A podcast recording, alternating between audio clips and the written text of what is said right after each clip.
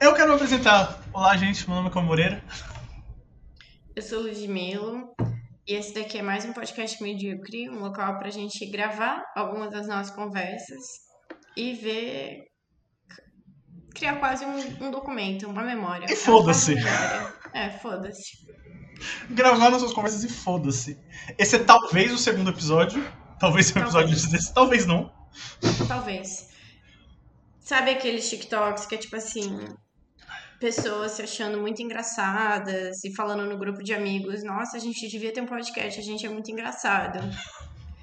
É, é basicamente. Esse é esse podcast. Só que a gente não promete ser engraçado, a gente de verdade só tá se gravando. Eu me acho engraçado, pra ser bem sincero, mas tudo bem. Eu me esforço pra ser engraçada e esses dias me falaram que eu sou, além de engraçada, eu sou piadista. Que eu acho que é um trunfo, porque significa que eu consigo ser engraçado naturalmente e eu também consigo criar piadas, que é algo que me toca profundamente. Assim, quando eu era criança, eu lembro de querer comprar todos aqueles livros piadas sobre Tananã, que obviamente agora eu sei que eles eram completamente errados. Eu também não dava risada na época. Mas eu acho que teve essa dinâmica nos anos 90 de crianças contando piadas. Sim, eu tenho um de... eu, eu acho que eu tenho ainda. Eu posso procurar e talvez trazer pro próximo episódio. Mentira, eu não vou trazer. Mas eu tinha um. As piadas são horríveis. Eu lembro. Todas as piadas que eu lembro desse livro são horrorosas. Acho que não tinha É, uma eu piada acho- boa. Eu acho que era algo mais ou menos assim, mas eu acho que era uma onda, sabe? Tipo, você tem uma criança pequena e aí ela fala assim: pai, mãe, tio, tia, é, posso contar uma piada? E aí todo mundo da família para e fica, vamos lá. E aí a criança recita. É, antes as pessoas recitavam poesias. Na década de 90 elas recitam piadas. Elas contam a piada do cara que tinha o pinto do tamanho de um recém-nascido. Nossa, que horror, isso foi muito. Isso foi muito gratuito. essa. Você não conversa? Você quer que eu te conte? Não. Ela é horrível.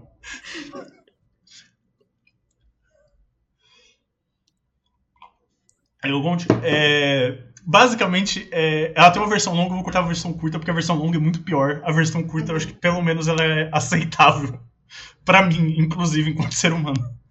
Mas basicamente é um cara, eles se casam, é, e se casa, eles nunca tinham, ele nunca tinha transado com a esposa dele, e daí eles vão e ele fala, tipo, amor, eu tenho um segredo pra te contar, é, eu tenho uma- um problema genético que o meu pinto é do tamanho de um recém-nascido. E ela fala, não, amor, tudo bem, não tem problema, é, eu te amo de qualquer forma. E daí quando eles vão pra lua de mel, é, ela grita e fala, você falou que seu pinto é muito pequeno. E essa mentira falou, não, eu falei que meu pinto é do tamanho de um recém-nascido, ele tem não sei quantos centímetros e pesa não sei quantos quilos. Fim. E eu tô rindo tão absurdo que é essa piada. Olha, eu não sei se eu entendi a piada, mas tudo bem, acho que eu posso reescutar e tentar.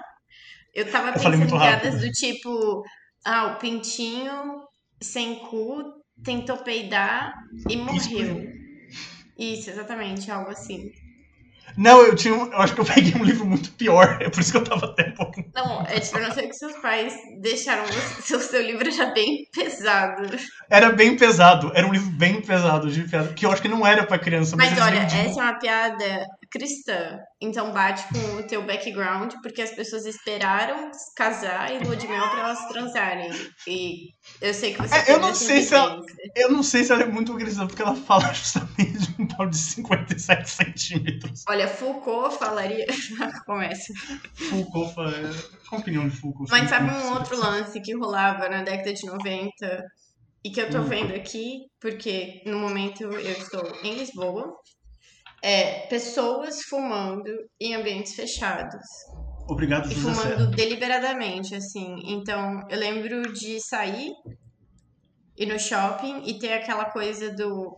Ah, área pra fumante, área pra não fumante. Você ia no restaurante e falava assim: é, fumante ou não fumante? Eles falavam, não fumante. No meu caso, porque eu era uma criança, né? Então, obviamente, tipo, graças a Deus. É, eu acho que eu nunca fui numa área de fumante enquanto.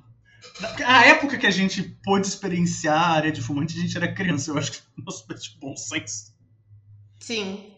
E aí tinha aquele, aquela coisa, porque às vezes tinha algumas, alguns locais que a área de fumante e de fumante, né? De fumante e de não fumante eram muito próximas. Então, dependendo da mesa ou local onde você ficava, na real não mudava nada. Você tava, tipo, aspirando o Malboro. É, você tava na porta, tinha uma porta semi-aberta entre você e pessoas fumando. Sim. E. Mas- Pode falar. Não, eu, eu só ia falar porque esses dias eu vi o cinzeiro do McDonald's, que é uma coisa que não existe mais. McDonald's tinha cinzeiro? Eu não sabia disso. Tinha, porque você podia fumar no McDonald's. Aí você tinha, tipo, os- Ah, vários restaurantes tinham seus próprios cinzeiros. Isso é e daí eu vi esses dias. Eu acho que na vendendo. realidade cinzeiro é um item de decoração muito bonito, sabe? Eu acho Cinzeiro? bonito. Você acha bonito? Eu acho. Depende. Tem cinzeiros bonitos, ok. Mas eu não acho assim, esteticamente. É que depende. Se o cinzeiro tá. Um cinzeiro vazio pode ser bonito. Um cinzeiro cheio eu acho algo muito feio, independente do cinzeiro. Eu não É sei. só um não, pote cinzeiro, que você. Cinzeiro sujo é feio, mas eu tô falando assim, o cinzeiro como item de decoração é bonitinho, porque você tem uns cinzeiros super trabalhados, normalmente eles tinham uma brisa de serem meio transparentes, tinha Uhum. alguns que tinham cor, enfim. Gosto, aprovo. Não acho que a gente deveria voltar. E aí aqui na Europa tem essa coisa que é assim, se você for comprar um maço, tem uma máquina. Imagina uma jukebox, só que de cigarro. É isso. E aí você tem todos os cigarros numa imagem miniatura, como se fosse um PNG pequenininho assim. É, você seleciona e paga na própria máquina e sai. Não tem muito conceito de posto de gasolina para comprar cigarro no posto. Então, não dá para falar, ah, vou no posto comprar um cigarro e desaparecer. Não, não dá. Você vai comprar dentro do mercado. E custa, tipo, uns 5 euros, o que é bem caro. Caralho! Se a gente for traduz- traduzir agora em termos 400 de reais. no Brasil, são exatamente da, o equivalente a 18 mil reais, um maço de cigarro. Então, o que a galera fuma bastante aqui é tabaco. Então, todo mundo fuma tabaco. Tipo, de verdade, todo mundo fuma tabaco. Interessante. E eu dei um jantar ontem Uhum. e absolutamente todas as pessoas que eram europeias foram pra varanda e ficaram fumando e só as que eram da Sul América estavam no sofá, no caso eu, a pessoa, a pessoa com quem eu moro e uma outra pessoa que era da Argentina. E passou esse momento, assim, eu não sei se rolou uma grande campanha antitabagista no Mercosul inteiro, mas eu lembro de receber muita informação desde criança, desde da Eliana falando dos cinco dedinhos, que ela era contra as drogas, blé. Mas mais do que ser contra as drogas, eu era anti-tabaco, anti-cigarro. A, a criança, assim, não sei se a criança, já tô fazendo afirmações muito grandes, mas ah, pelo menos a criança brasileira é muito antitabagista. Toda criança que eu conheço é muito contra cigarro. Nunca É. conheci uma criança que era a favor de cigarro. Tem uma pessoa com a qual eu me relacionei que ela fuma agora, o que eu não apoio, porque eu sou anti-tabaco ainda, anti-cigarro ainda, mas quando ela era criança ela era ultra anti-tabagista, ela pegava os cigarros do pai e jogava pela janela do prédio na rua. Uhum. Não, as crianças, to- todas as crianças que eu me relacionei, gente, e eu lembro também, quando eu era criança eu era muito antitabagista, apesar que eu fumei e agora eu parei de fumar. É, Parabéns. Mas, obrigado. É, obrigado, obrigado coronavírus. É, uma decisão de pandemia. Porque eu não queria. Porque é difícil. Um, porque é muito difícil comprar cigarro. É, tipo, eu teria que sair de casa para comprar, o que eu sabe. É, eu não fumo em casa com os meus pais, então. é, e aqui é tudo fechado, não tem varanda. Então não teria que descer para fumar. Ou seja, significa eu me expor muito ao vírus. E daí isso ia gerar, tipo, várias crises de abstinência de cigarro. E crises de abstinência de cigarro são muito parecidas com você estar nos primeiros estágios do coronavírus. Então, eu decidi que seria melhor ter uma crise de abstinência, saber que ela era uma crise de abstinência e depois nunca mais ter. Qual, como é que era a sua crise de abstinência? Tipo, essa pessoa, ela tentou parar algumas vezes e dava soluço nela. Soluço eu nunca tive, eu acho. Eu não lembro de soluço. Eu lembro de dor de cabeça, tipo, muita dor de cabeça. Que eu acho que é uma, uma, uma crise de abstinência comum a várias outras drogas, tipo café. É, eu também fico, fico muito tempo sem tomar café, eu fico com dor de cabeça. É, me atacava rinite por algum motivo. Mas eu, eu tenho rinite, então. É, mas eu ficava com a rinite muito atacada. É, e garganta. Tosse. Enfim, acho que parecia tipo. Parecia que eu tinha fumado muito sem ter fumado nada. Assim, tipo, meu corpo reagia dessa forma. É... E enjoo. Eu tinha muito. Eu fiquei com muito enjoo, Ah, né? pode crer, enjoo. As pessoas tinham também. E tinha uma outra coisa. Também já ouvi relatos de muitos gases. Tipo, ah, você quer parar de fumar e aí você fica peidorreiro. Isso é real. É, Mas eu, eu mais arrotava do que. Eu acho que mais arrotar eu lembro. Agora que você falou de gás, eu lembro muito de arrotar. Eu ficava tipo. Eu ficava tipo. A gente não pode falar dele, mas eu ficava tipo essa pessoa que caga pelo nariz, é, que todo mundo conhece e odeia. É, então. É, porque eu sinto que as pessoas, tipo, tá, tá muito claro os maus que o cigarro faz. Uhum. Mas eu acho que não tá bem discutido a dificuldade de largar o vício e os maus, tipo, os problemas do processo de abstinência, entende? Que não valem a pena. Uhum. Tipo, você não vale nem a pena começar porque você não quer ficar peidando desse jeito. Eu, eu a gente tem que falar mais dos, dos efeitos colaterais escrotos do cigarro. A gente tem que parar de. A gente tem que parar de falar que, tipo, ah, causa efizema, causa. Faz... Você peida. Fumar peida. Fumar da. Fumar Peidação. peidas. é, fumar causa. Eu não sei, acho que todos estão lá na, na, na coisa, tipo, os piores. Não, todos estão na coisa. Os piores estão todos na coisa. É, mas você estava falando da Europa, eu abri Uhum. aqui um. um site da. da DW, que é aquela. é, aquele jornal alemão, Deutsche Welle, não é? Eu não sei, eu não sei falar alemão, então Eu não sei falar alemão. um pouco me importa. E aqui é, eles falam sobre a comparação dos dos índices de tabagismo é, em diferentes países e continentes. E a taxa da a Europa em- Uhum. de conjunto em média é, tem 30% da sua população fumante versus é, 16,9% nas Américas. Então, mais ou menos para cada fumante das Américas existem dois fumantes europeus. Não, mentira. É pior ainda, pera.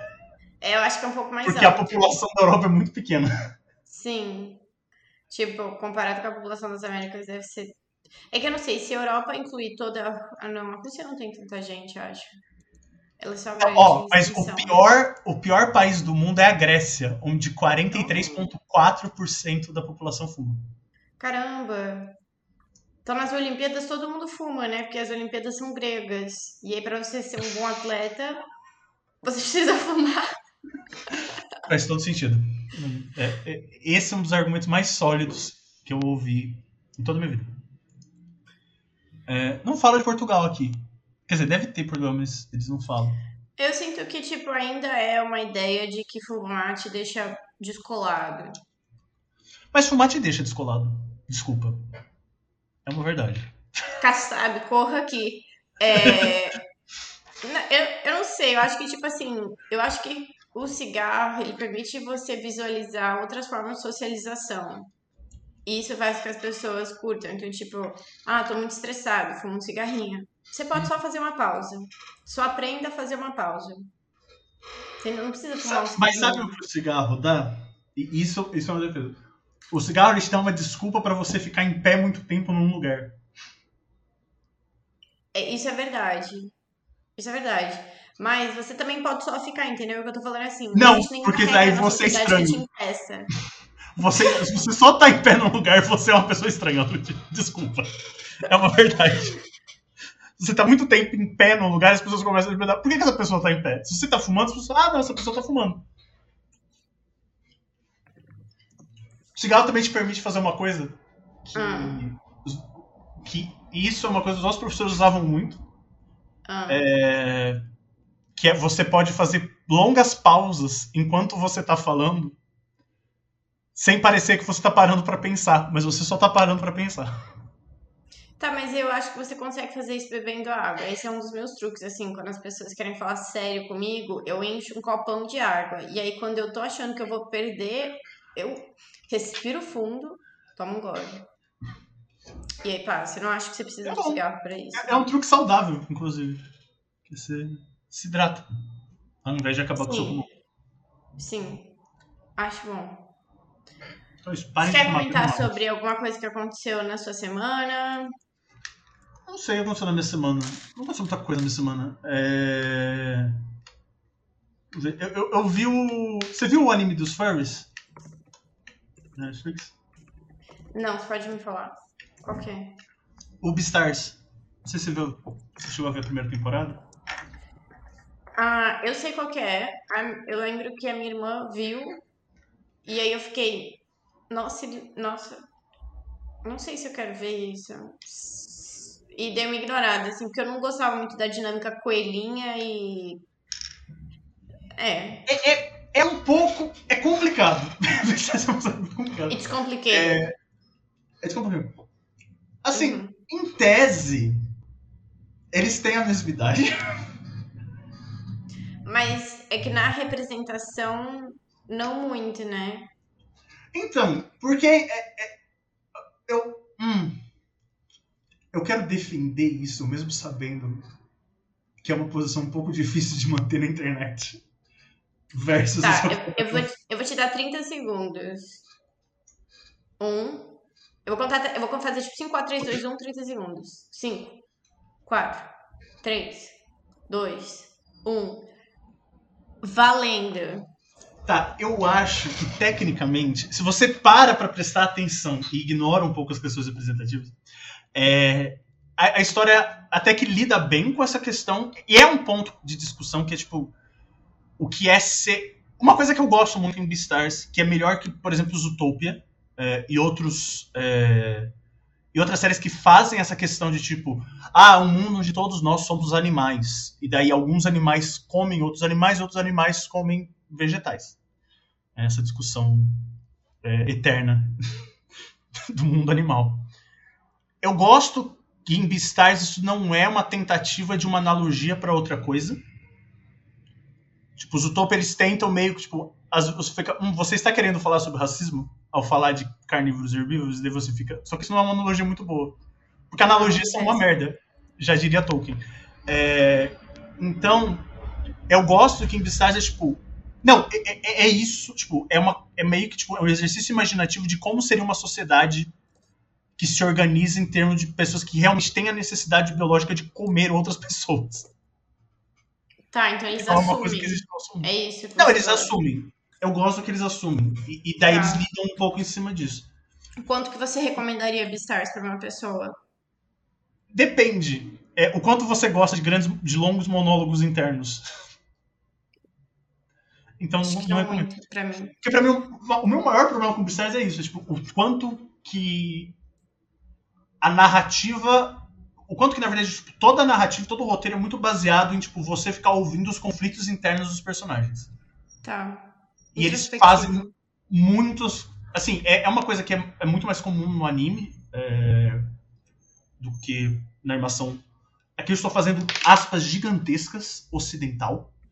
É, mas, tipo, o, o anime tem um pouco. Tem mais lugares de, tipo. Ter de monólogos internos e, tipo, você ouvir a voz do personagem você sabe que essa pessoa tá falando consigo mesmo na cabeça dela. É, Beastars usa isso bastante.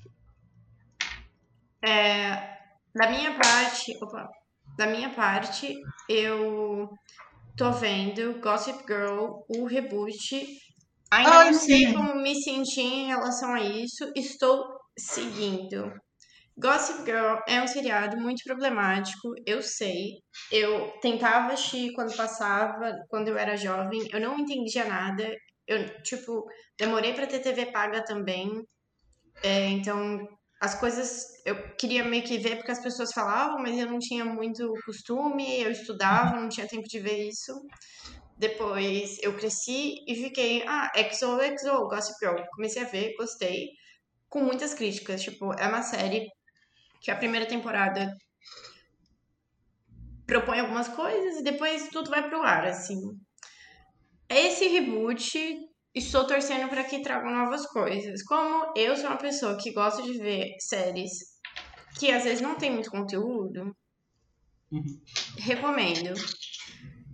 Outras novidades da semana que eu gostaria de trazer são álbum novo da Willow Smith e O álbum do Willow eu gostei bastante. Eu muito bom. Muito bom. Eu gosto desse retorno do rock que tá rolando na música. Eu acho que a Olivia Rodrigo é o nor- nosso Nirvana, unindo todas as tribos. Ela é a princesinha do rock. É, cargo que estava vago desde que Avril Lavigne tragicamente morreu e foi substituída. Sim, mas o CD novo da Willow é muito bom, vale a pena. Eu gosto bastante. Eu gostei muito. É, Qual que era? Eu gostei de uma música que era até.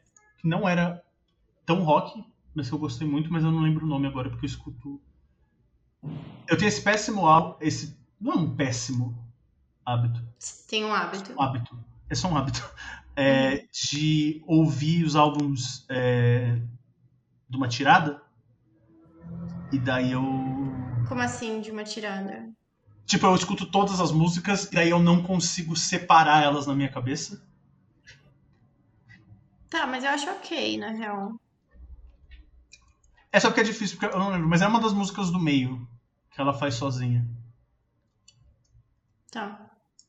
Não é. Não são as com, o Travis Baker. E ela tem uma parceria com a Avril Lavigne, inclusive, né? Tem.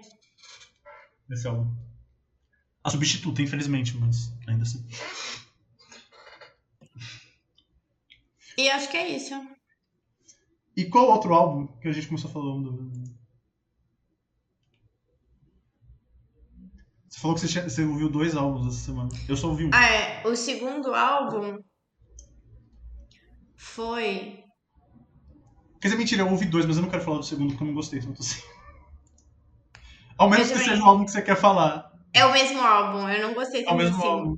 Mas eu apoio essa artista, então vocês Não, vão ficar nesse assim, gata, faça, mistério. faça o que você quiser. É, Eu apoio muito essa artista.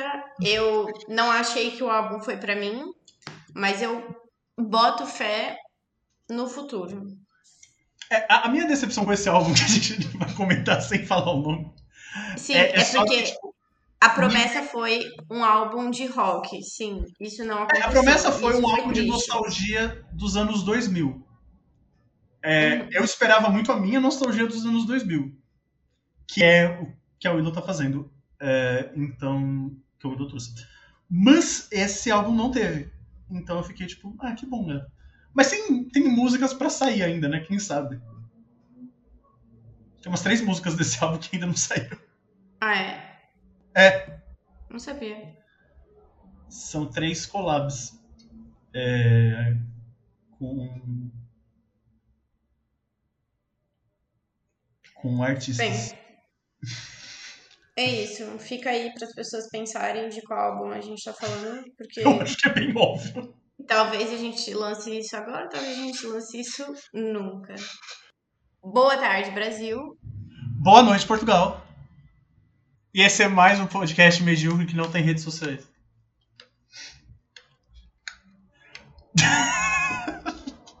Desculpa.